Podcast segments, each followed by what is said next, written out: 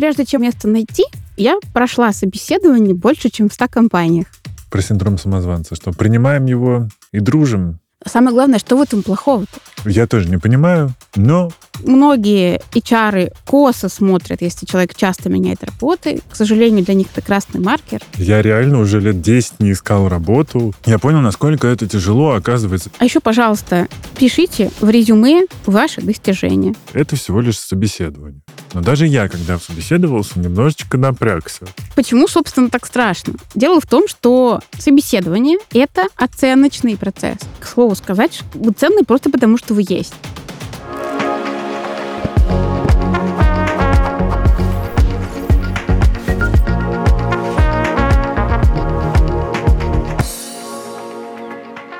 Это подкаст «Накопились токсины», его ведущий, душный зожник и амбассадор «Зеленой гречки» Игорь Кун. Сегодня говорим про поиск работы, личную стратегию, собеседование, синдром самозванца и успешный успех в профессии.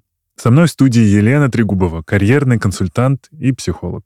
Друзья, я также призываю вас подписываться на еще один очень интересный, вообще классный подкаст, который выпускает наша студия Растригадок. Он называется «Юра, мы все узнали». В выпусках мои коллеги общаются с учеными, которые объясняют с научной точки зрения явления, происходящего вокруг нас ежедневно.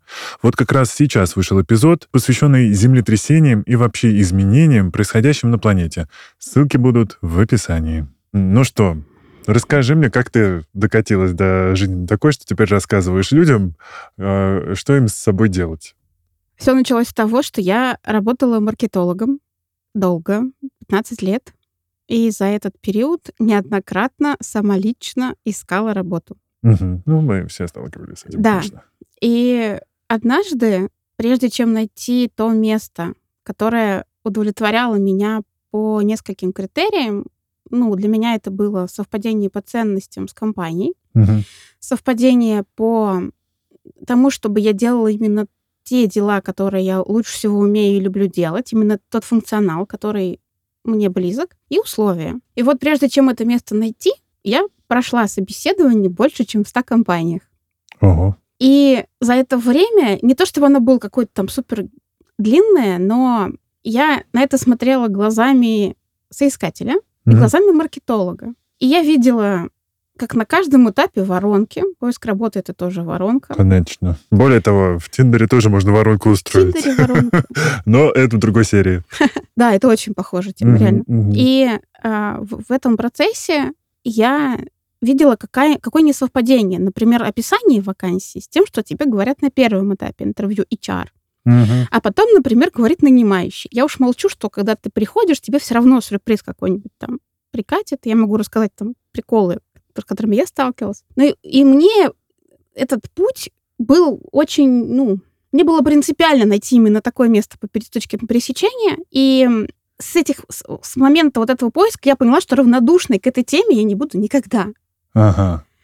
И поэтому, когда я работала в маркетинге в определенный момент, то есть я работала в B2B по большей части Ага. с услугами, в digital е я работала, в Skyeng я работала, в Циане я работала. И когда я в какой-то момент поняла, что я капитально выгорела в маркетинге, я ушла из Циана, это было последнее место. И в какой-то момент я приняла решение, что я попробую потестировать гипотезу, пойти в то направление, которое мне, ну, в котором мне лежит душа.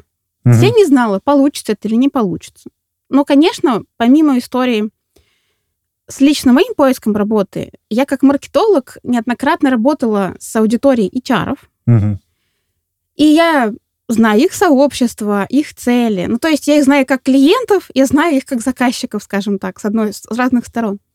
И я попробовала просто закинуть уточку, начать консультировать. И сначала мне прислали такую анкету, говорят, там, заполни, чем-то может быть полезно. И я такая сначала смущалась, но я же никогда не работала в консультировании туда-сюда. Но через пять минут я написала шесть прям огромных весомых пунктов, в чем я действительно могу быть полезна, как в маркетинге, так и вот при поиске работы. И сейчас, вот уже полтора года, я консультирую ребят, да, как бы в основном приходят там как бы а костяк это маркетологи, но сейчас уже очень много проектов, продуктов, коммерческие департаменты. А Э, не- нет такого, что люди приходят просто поговорить, потому что им нужна поддержка? Есть такое. И вообще, я, кстати, э, вот настаиваю на том, что тема поиска работы Это болезненная история. Человеку стыдно признаваться, что он ищет работу, что, он, что у него его нет. Это по большей части так и есть. И недосказанность в этой теме, то есть он, получается, он ушел с работы каким-то причинам, они не всегда приятные, и по большей части они неприятные. Ага. У него это накоплено, ему нужно идти себя продавать. А чтобы продавать, нужно уметь себя оправдать, во-первых, и чувствовать себя соответственно, чтобы действительно тебя хотелось купить. Ну, чтобы не было такого ожидания реальности, как, да. бы, как в мемах. Да-да-да. И получается, что э, человек как бы, ну, то есть этих он уже ушел, на новом собеседовании ему нельзя сказать, что там были какие-то проблемы. Естественно, никто это не купит. Угу. И да, вопрос поддержки. Я вообще вот, когда вот эти 100 компаний проходила интервью, я это делала сама, а сейчас я прям вот э, очень помогаю клиентам минимизировать этот период за счет того, что, во-первых, конкретные инструменты, что и как делать, а во-вторых, э, поддерживать в этом процессе, потому что это очень во многом эмоциональная история. Угу. С наличием ресурса, если оно есть, то это гораздо быстрее все идет. Если нету, то сорян. Но а это и так стрессово, человек и так потерял опору определенную. То есть даже если у него есть подушка, он все равно как бы в ну, нее можно очень. поплакать. Слушай, а ты по образованию кто? По образованию я учитель физики и педагог-психолог. Ну вот и к тому, что мы с тобой тут собрались как слэш-люди. Э, да, слэш people. Ты можешь объяснить э, нашим слушателям, что это такое? Потому что я даже принимал участие в записи подкаста про слэш people. Да, я сейчас расскажу, почему. Расскажи, О, пожалуйста, здорово. что это за понятие? Это понятие, вот, собственно, то, что я сейчас рассказала, это иллюстрация этого понятия. Идея в том, что человек параллельно, одновременно работает в разных направлениях. Угу. При этом это не обязательно разные как бы отрасли. Он может, например, не знаю, быть переводчиком, э, в каком-нибудь компании работать переводчиком угу. и преподавать английский детям. То есть это будет тот же самый английский. Тем не менее, это будет слэш-карьера. Э, ну, например, я работала в маркетинге, начала заниматься карьерным консультированием. И вначале, когда только начинала, я продолжала вести маркетинговые проекты. Потом постепенно после, ну, после того, как ушла из найма, стабильного дохода от консультирования не было, и я стала брать маркетинговые проекты, ну, потому что это меня кормило всю жизнь. Ну, да? конечно. И параллельно я консультировала. И сейчас э, у меня какой-то такой микс, потому что маркетинг очень много в поиске работы, особенно сейчас, когда стандартные методы типа headhunter.ru работают сильно хуже, поиск сам по себе затягивается, и там реально когда вот ничего не работает в поиске работы, ребят, лайфхак, подумайте, как бы поступил маркетолог. Спросите какого-нибудь знакомого маркетолога, что нужно делать, если у тебя есть гипотеза, которую ты попробовал, не сработала. Угу, угу, угу. Um, немногие знают, но э, я э, доучился до уровня, до, до уровня эксперта в области ничего, потому что я 12 лет был студентом. Вау. Четыре года техникуму. Я техник-технолог, авиастроитель, специализации двигателей военных самолетов. А потом в моей, в моей жизни был МГУКИ, факультет рекламы, МГУ, факультет журналистики и французский колледж, факультет социологии. Да, я поэтому говорю, что меня... Ценность развития, да? Вот, я тоже, да, слэш-человек, я при этом работал на заводе, на телевидении, на радио, э, да, при этом там и в пиаре, и в маркетинге. Сейчас у меня агентство, которое занимается там запуском э, стартапов, и тоже периодически выгораю. И вот, когда я это все заканчивал, я такой... М-м, буду такой умный просто вообще. Буду смотреть в зеркало, и просто зеркало будет потеть от того, какой я умный. Но никто не даст мне такой цены теперь уже, как выяснилось. А потому что даже недавно я ради фана решил пройти собеседование в одну крупную IT-компанию, и мне не поверили, сказали, что я overqualified, и что после того, как я проработал столько времени на себя и как э, предприниматель, что я у них не задержусь, и, скорее всего, я иду к ним пережидать, типа, тяжелые времена. И тогда я и понял, нифига себе, и, там было четырехэтапное собеседование, вот это, там все интервью длились почти по часу, от меня уже требовали каких-то прям... Тестовое задание еще было? Тестовых заданий не было, но от меня прям, грубо говоря, в эфире требовали уже идей. Хотя я у них еще не работаю, но а уже профиль? давай... Какая вакансия была? Head of SMM. Вот. И, э, ну, поскольку я как бы полжизни занимаюсь контентом, ну, за исключением работы на заводе, там был контент... готовил его. Там был контент другого характера, да. Вот. Я понял, насколько это тяжело. Оказывается, сегодня я, я реально уже лет 10 не искал работу. Я давно работаю на себя. Сначала, естественно, начинал как фрилансер, и об этом тоже можно будет сегодня чуть-чуть поговорить. Но вот, вот ну, я офигел ну, то есть, типа, я думал, что наоборот, сейчас компании ищут, типа, крутых специалистов, а оказывается, вот, вот такое тоже может быть. Давай, пожалуйста, разберем эту ситуацию. Ну, насколько возможно, э, расскажи, как сейчас выглядит соискатель. Давай твою ситуацию прокомментируем. Давай. Ну, вообще, вот все в итоге упирается людей, с которыми взаимодействуешь. Угу. И это, правда, очень важно, потому что даже если можно проскочить собеседование, у меня, например, было два кейса в моей жизни, когда я проходила собеседование, а мой руководитель оказывался совершенно другим человеком. Никому не порекомендую такого опыта, потому что как бы мое ожидание, как бы договоренности, которые были, изменились просто потому, что другой человек. И я, возможно, бы не выбрала вообще эту компанию первоначально, если бы я знала вообще, кто это в итоге как бы на собеседовании. Соответственно, если компания вообще смотрит вперед, если mm-hmm. честно, то она, конечно, э, может подумать, какие возможности у нее открываются, если у нее будет работать человек с предпринимательским мышлением. О, да.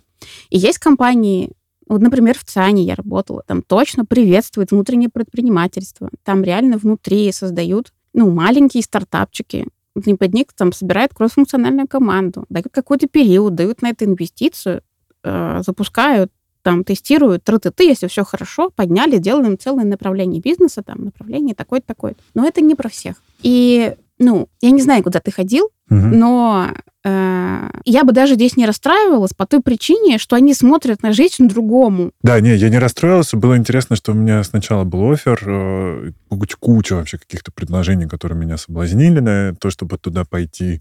А так а они офер сначала сделали? Да, но там получилось так, что точно так же, типа, руководитель у этого направления один, а надо еще пройти других боссов. И они, значит, тут э, заморочились. Да. А, Но... так это, наверное, были вот, которые непосредственные, так он может быть и в теме, а вот те выше, да, они... Конечно.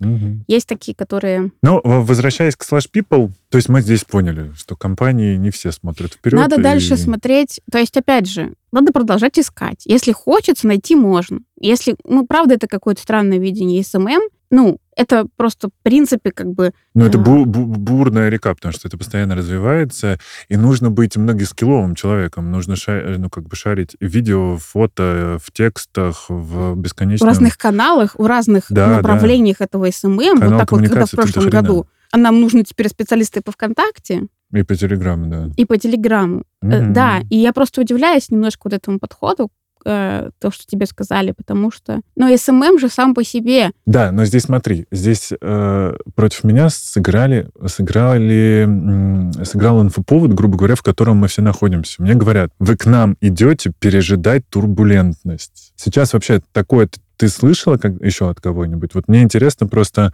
прикинь, ну, типа, оказывается, происходящее влияет еще и в этом смысле. То есть не, не то, что меня, ребят, вы меня позвали, а наоборот получилось, что, типа, ты идешь к нам переждать. Ну, это реально вопрос, как э, провести здесь переговоры. Угу. Действительно, сейчас достаточно непросто найти хорошего кандидата. Я вот буквально две недели назад меня попросили помочь найти IT хороших специалистов. И я 10 людям написала, и они все отказались по той простой причине, что компания в России, она отказывается брать кандидатов там на удаленку, которые уехали.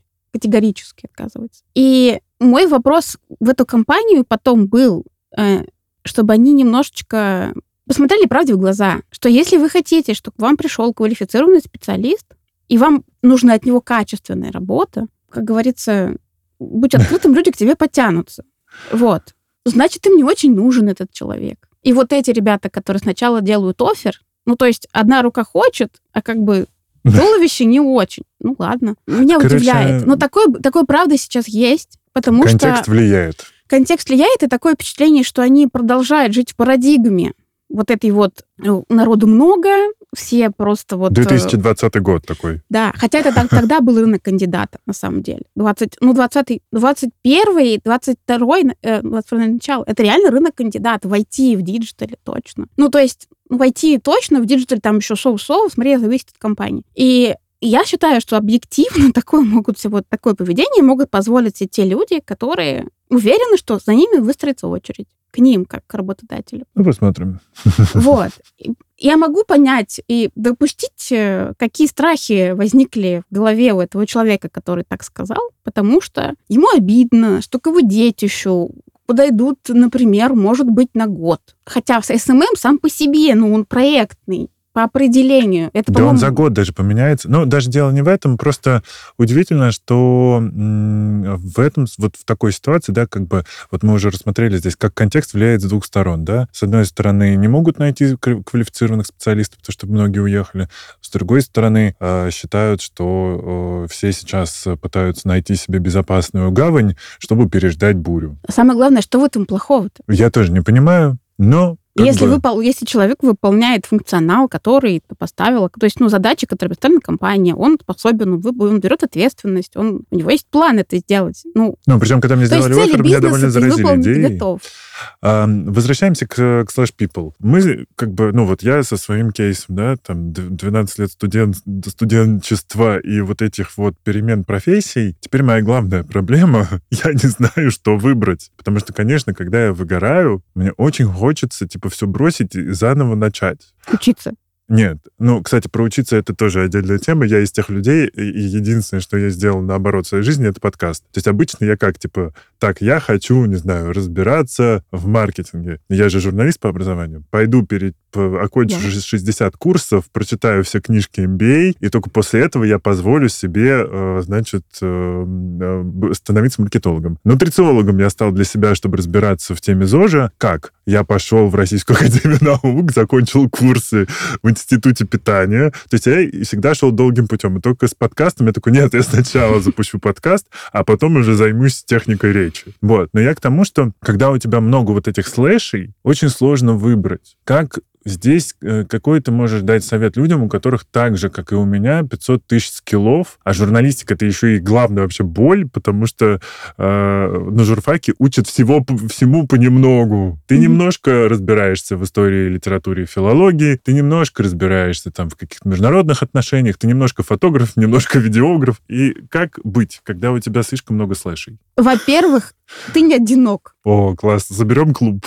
Да, очень много кто приходит и говорит. Вот сегодня у меня было, вот я перед здесь была, перед я как ехать сюда, у меня была консультация. Девушка говорит, я работаю проект-менеджером, но хочу работать продюсером. Ну, наверное, мне на этого нужно пойти поучиться. Причем она проектом работает в ивенте, не в IT там каком-то. Mm. Это паттерн. Это паттерн нашей, ну, жителей нашей страны у нас вообще, и это, кстати, вообще респект на самом деле, что мы э, настолько ответственно подходим к своей работе, что мы сначала хотим научиться, глубоко изучить вопрос и пойти. Но только мы не всегда учитываем, что мы по пути можем передумать. Инвестиция в это обучение может не всегда окупиться, когда mm-hmm. мы пойдем этим работать и так далее. Но в целом это хороший паттерн, но он не всегда нужен. Э, в смысле, не всегда нужно действительно получать какое-то образование, даже типа там коротких курсов, прежде чем, ну, идти работать. Но это нормально. Есть вообще люди-сканеры, как таковые.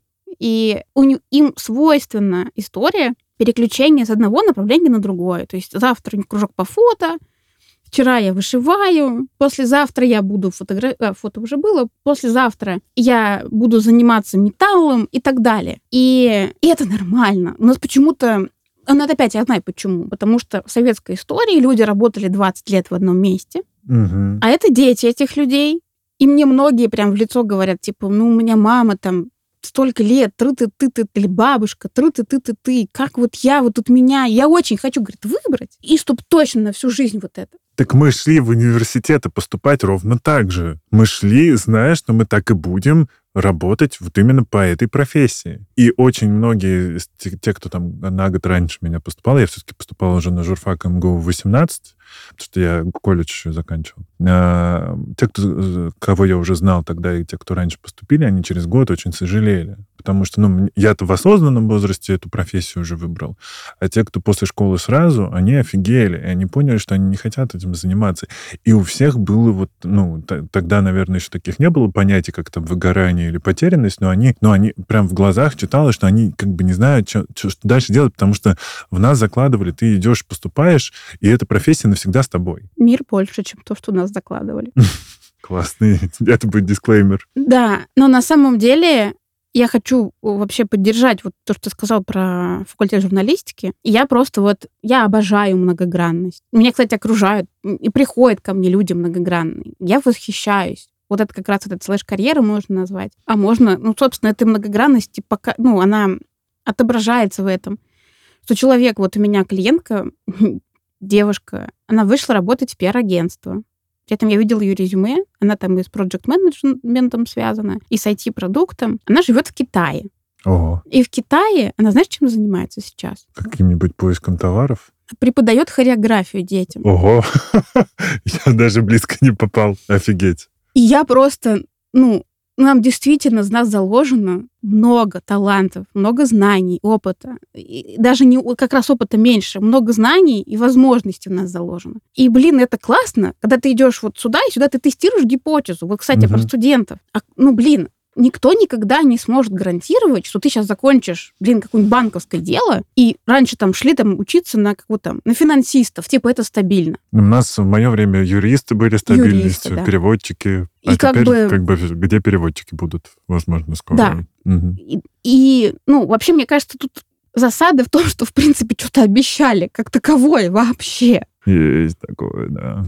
Вот, и поэтому э, вообще поиск работы, поиск себя — это максимум вот эти все фильтры снять и дать себе возможность тестировать, позволить себе. Вот ты сегодня, не знаю, хочешь рисовать, вообще заметить за собой, а что тебе интересно, и подумать, как это можно применить. Не знаю, есть люди, которые, там, он какой-нибудь юрист, но он классно, не знаю, анализирует информацию. Не каждый. А есть, кстати, финансист, который классно, например, коммуницирует с клиентами. Это вообще не базовая опция у, финан- у финансиста. Он mm-hmm. в табличках обычно считает. И можно забить на это, а можно это преподнести как твою особенность и преимущество. Это мой маркетолог сейчас говорит. Я так всем подсказываю. Выискиваю вот эти сильные стороны и подсказываю. И это круто, когда у тебя в компании работает финансист, который не просто от тебя отчеты просит, а который тебе объясняет, что это нам для того-то, для того-то, мы там какие-нибудь налоги платим, тры-ты-ты. Ты такой, блин, действительно надо. Что-то я проект сделал, ну, надо Дэн закрыть, а то толку от этого никакого. И эта коммуникация классная. В общем, это то, чтобы ценить то, что у нас есть. Как угу. минимум, вот, как ты говоришь, как выбрать, как минимум нужно знать, что в тебе есть. А для этого нужно это поисследовать, увидеть, заметить, признать, присвоить. Это психология. Ну, это есть очень много всего. И главное, что никто другой за тебя это не может сделать. Я так хотел, чтобы кто-то выбрал все за меня. Да, это классика. Все хотят волшебную таблетку и за одну сессию, чтобы ну, консультацию. Все сразу сказали, так тебе обязательно надо водить пароходы. Ну ладно, давай тогда подскажем тем, кто собирается вот в ближайшее время уже все-таки лето не за горами, поступление, а, не бояться, что не выберут, выберут не ту профессию. Что Сейчас мы можем я пожелать? отвечу на твой вопрос, очень важный предыдущий. Как все-таки выбирать? Так есть, как знаешь, вот стержень. Угу. Вот есть вот эти навыки наши, таланты. Это все у нас есть, безусловно. А есть Soft стержень. Skills, hard skills. Да, это okay. отдельная, кстати, офигительная тема. А есть стержень. И это ценности. Вот, например, ты сказала, что ты учился 12 лет. И я сразу понимаю, что у тебя ценности есть развитие. Просто ты тебя перевези сейчас, я не знаю, на Кубу, в Новую Гвинею. Ты все равно там будешь пытаться развивать что-нибудь. Тебе угу. будет что-то интересно. Ты не будешь лежать в отеле с закрытой дверью. По воскресеньям у меня просто день интроверта. По воскресеньям... По воскресеньям, но в целом масштабно не будешь. Не буду. Вот. Это, кстати, хорошо, что интроверт. Это можно, можно перегореть очень быстро, в том числе и от работы, даже очень любимый. Вот. И вот эти ценности, это хотя бы вот прям вот самое, как бы, глубинное, оно, не, оно в меньшей степени подвержено каким-либо изменениям. И, соответственно, когда рассматриваешь для себя какое-то направление, то при переговорах, кстати, вот для тех, кто давно не ходил на собеседование или боится туда пойти, не забывайте, что вопросы задают не только вам, а вы тоже должны задавать вопросы, потому что иначе то, что вы в итоге получите, даже если вам дадут офер, оно может не совпадать с тем, что вы себе в голове нарисовали. И вот в диалоге, в, в, э, в вопросах можно прочекать совпадение своих ценностей. Например, у меня есть ценность. Ну, потому что я уже выгорала. У меня, например, есть ценность э, жизненного баланса. По той причине, что я работала 10 часов в сутки, я очень любила эту работу. Очень все тебя при... понимаю. Все хорошо и прекрасно, но как, как бы у меня есть еще другие интересные для меня истории. Про, ты, про слэши. Про слэши, да. И я сейчас понимаю, что я, конечно, способна пойти и сделать там типа пятилетку за три года. Но я счастлива в этот момент не буду. Мне не будет хорошо. Я не буду с горящими глазами ходить на работу просто по той причине, что я в этой жизни недополучаю просто потому, что у меня все заполнено этой работой. Угу. И когда я это знаю, я на интервью прям, у меня был реальный кейс, э, по-моему, в общем, в образовательную, вот этот, этот тех я ходила, было очень, как бы уже несколько этапов, было приятное как бы там общение, и уже с нанимающим менеджером я разговаривала, и прямо честно сказала, что у меня как бы э, по опыту прошлого места работы как бы я сейчас не готова на э, другой расклад, когда там вот, ну, как бы тебя нет выходных, когда ты там бесконечным овер. Он говорит, я вас понял, спасибо, ну, я должен сказать, что я не могу вам этого обещать. У нас вот задачи, мы там делаем лекторий, у нас там мероприятие проходит, как бы задача этого человека входит в то, что нужно обеспечивать явку, потому что много людей туда приходило. А эти мероприятия по выходным. Ну, то есть мне оно сразу не подходит. Это не я плохая, не они плохие. Мы просто поняли, что мы не подходим друг другу вот в данный конкретный момент времени. Лет 10 назад я бы согласилась. Угу. И вот это реально ценность. И я реально, то есть вот я знаю свои ценности, и я формулирую вопрос, иногда я прям конкретно говорю, говорю, вот у вас, например, если я делаю ошибку, что будет? Вот у меня есть такая-то, какие у вас там KPI? Они говорят там, количество там чего-нибудь. Я говорю, хорошо, а вот если я не сделаю, что будет? я таким образом проверяю, как они к ошибкам относятся. Например, если начинается вот это бегание глаз, и что типа, ну, у нас такого никогда не было, ну, как бы, ну, я не готова, например, работать в такой культуре, потому что ошибки — это сигнал тому, что ты развиваешься. Невозможно без ошибок. Ну, это точка роста. Вот. И, в общем, если вы не знаете, куда идти, подумайте, какие у вас ценности в первую очередь. И по-хорошему еще сильные стороны. Сильные стороны — это более длинное такое исследование, хотя оно очень интересное, просто на мне клиенты обожают. Но если вы знаете хотя бы ценности, это точно вам дает э, расширенное представление о том, что вообще будет на той стороне медали, которую вы сейчас там, с кем вы сейчас общаетесь. Если там есть совпадение, то даже если функционал будет, ну, там где-то местами не очень, но вам, например, продукт откликается по ценности, команда, не знаю, то есть там будут какие-то составляющие, но понятно, что 100 из 100 не будет, это 100%. Ну, допустим, там 7, например, будет из 10, то даже если какие-то вещи там вам надоест делать, но вам вот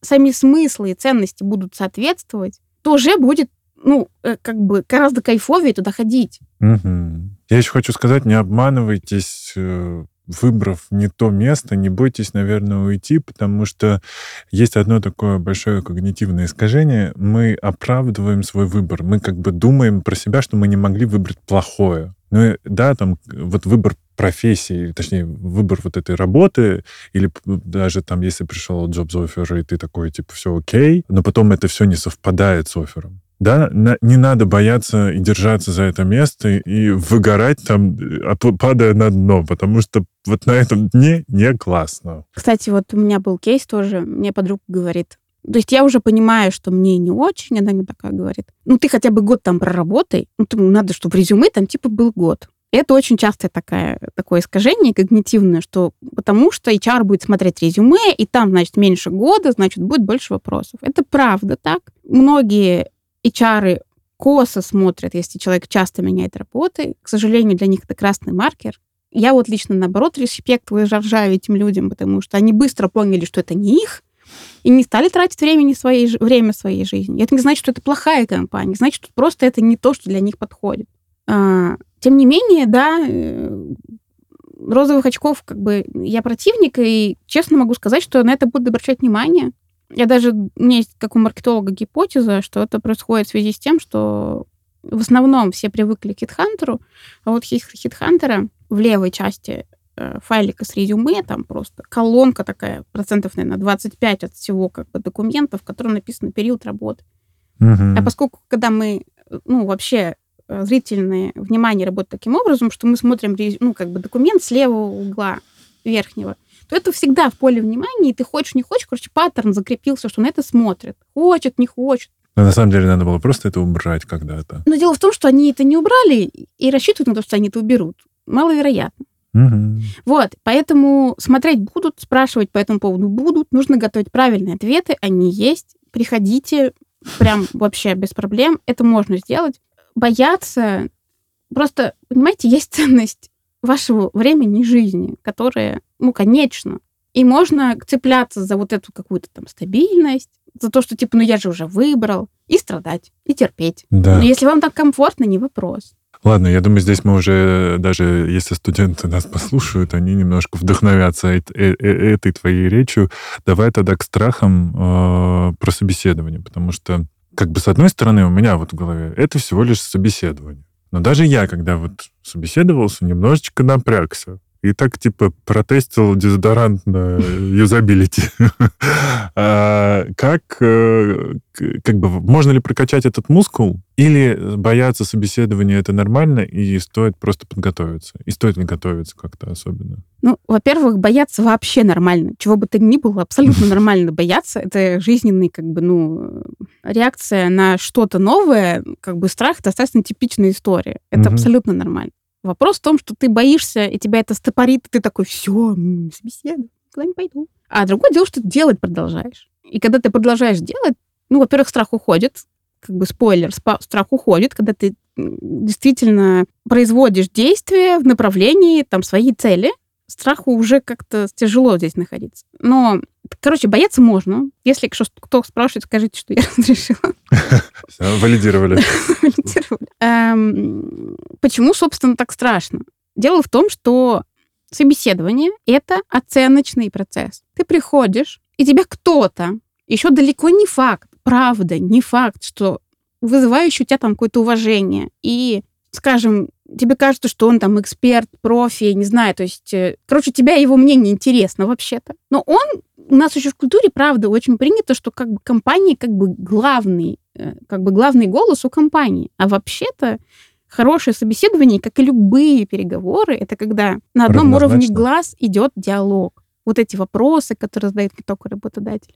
Вот Все равны. Все равны на самом деле. То есть вы тоже выбираете, когда вы смотрите вакансию. Вы имеете право ошибиться, кстати, тоже. И они могут ошибиться. Объективно. Иногда это ну- нужно, чтобы потом просто в следующий раз этого не сделать. Это нормально. Соответственно, как помните, экзамены тоже же страшно. Это все та же самая история, абсолютно. Это оценка. А тут как бы еще такая оценка, не та, которая просто в зачетке там всю жизнь будет лежать, а которая как бы тебе денег дадут или не дадут. Ну, то есть от тебя, у тебя от этого кое-что зависит, в принципе, так, где-то местами. Это правда неприятно. И особенно, когда еще сама по себе беседа идет, там кто-то свысока начинает, там, знаете, бывают такие собеседования, работодатель приходит и говорит так, ну, рассказывайте, рассказывайте. И такое ощущение, что он ждет, что тут, тут цыганочка с выходом. Но, знаешь, это, это еще ничего, есть манипуляция. Человек заходит, с, э, посмотрев твое резюме, и начинает обесценивать тебя сразу же про, ну, это пунктам. стрессовое, скорее всего, интервью тогда. Ну, Да? может быть. Такое тоже может быть. Ну, тогда как бы в этот момент, ну, э, я, кстати, как-то вот проходила такое Ну, типа собеседование. из серии, я посмотрел, что вы делали, но, знаете, я не впечатлен, давайте сейчас попробуем выяснить. Ну, что- у меня сразу вопрос к этому человеку, зачем тогда меня позвали на встречу? Это хорошо, да. Ну, то есть, вы же что-то во мне разглядели тогда, вы же время сейчас свое тратите. Ну да, либо вы ищете такую же токсичную тварь к себе в коллектив, Да, и тогда как бы, ну, мне, может быть, не хочется ей быть. Не по А адресу, зря. вы- не по адресу нас обратились, каждый ребят, понедельник ядовитые связи совещания. не продали. Хорошо, по средам У нас мы, пончики. вме- мы вместе ходим в баню и душним там. А, кстати, сейчас в теме делают эти, знаете, э, встречи, типа нытинги. Нытинги? Да. О, поныть на, на работодателя? Ну, вну- н- как бы... э, А, внутрикорпоративный да, нытинг. внутрикорпоративный нытинг, типа. Но это такая, как бы, ну, такие Ну, это фишка бирюзовых компаний, внутренние такие штучки, да, бирюзовых компаний, которые понимают, что лучше человек выговорится. И на самом деле это как бы опять как маркетолог, да, это же куча ценной информации, что можно исправить, и будет лучше всем. И одно дело он ноет, потому что он нытик просто, ну, блин, ему хоть красный, хоть зеленый, он все равно будет ныть. А другое дело, это он реальные вещи говорит, когда там, ну, не знаю, трудовой договор ему по три месяца подписывают. Ну, это правда ценная информация. И, в общем, не знаю, я вот лично за то, чтобы эти митинги были, и были эм, встречи с карьерными консультантами, психологами, любыми людьми, которым ты можешь это вообще обговорить, как-то отпустить вообще вот весь этот негатив, который существует. Стресс от поиска работы, стресс от увольнений и так далее. чтобы дальше пойти как бы со свежей головой. Ну вот ты сказала про увольнение. А, ну, можно не пройти, можно быть уволенным, можно не пройти собеседование. Почему это так сильно нас ранит, все эти отказы? Потому что нам поставили двойку красной ручкой на голове. Напомнила прямо сразу аж слегка мурашки такие. Именно вот оно и происходит.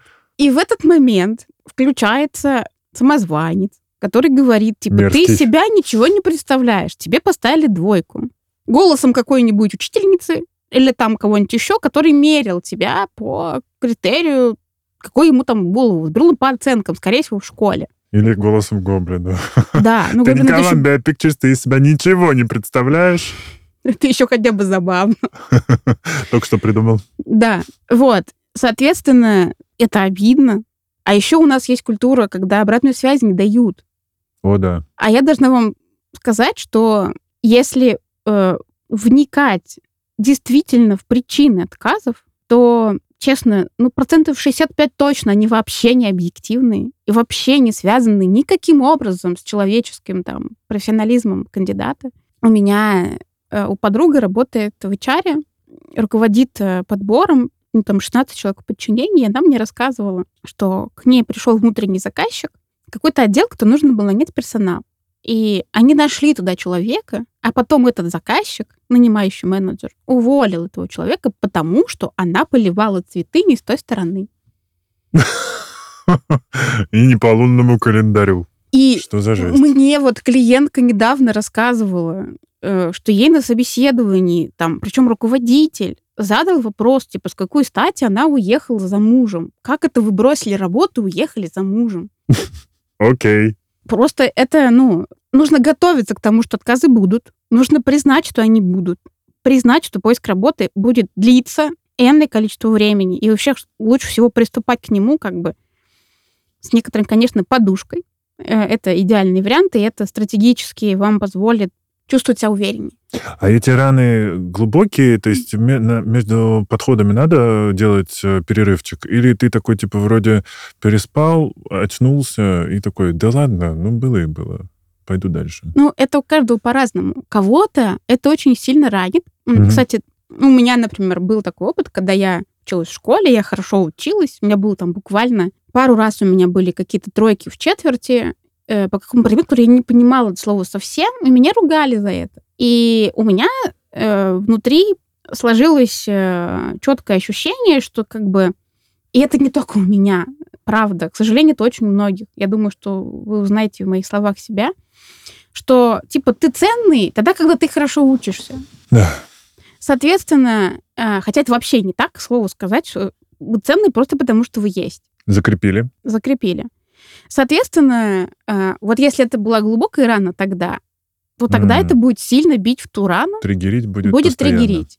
Если родители спокойно на это смотрели, или там даже не родители, там, если э, в целом у человека не было большого фокуса на учебу, а он там еще, не знаю, в футбол играл, вот, Мгм. короче, двоечникам легче. Это правда. И троечникам легче, потому что у них, в принципе, вот этого старания так много нет.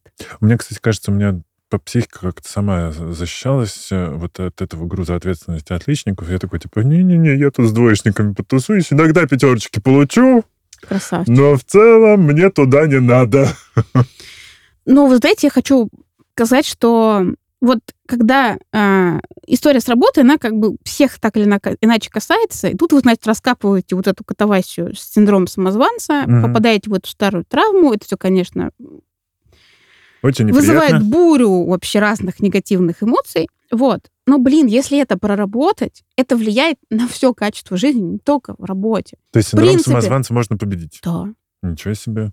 Я думала, что это такая, типа, вечный демон внутри Ну, нас. какой-то, наверное, то есть, ну, как сказать, во-первых, в нересурсе всегда активируются, то есть какие-то вот эти...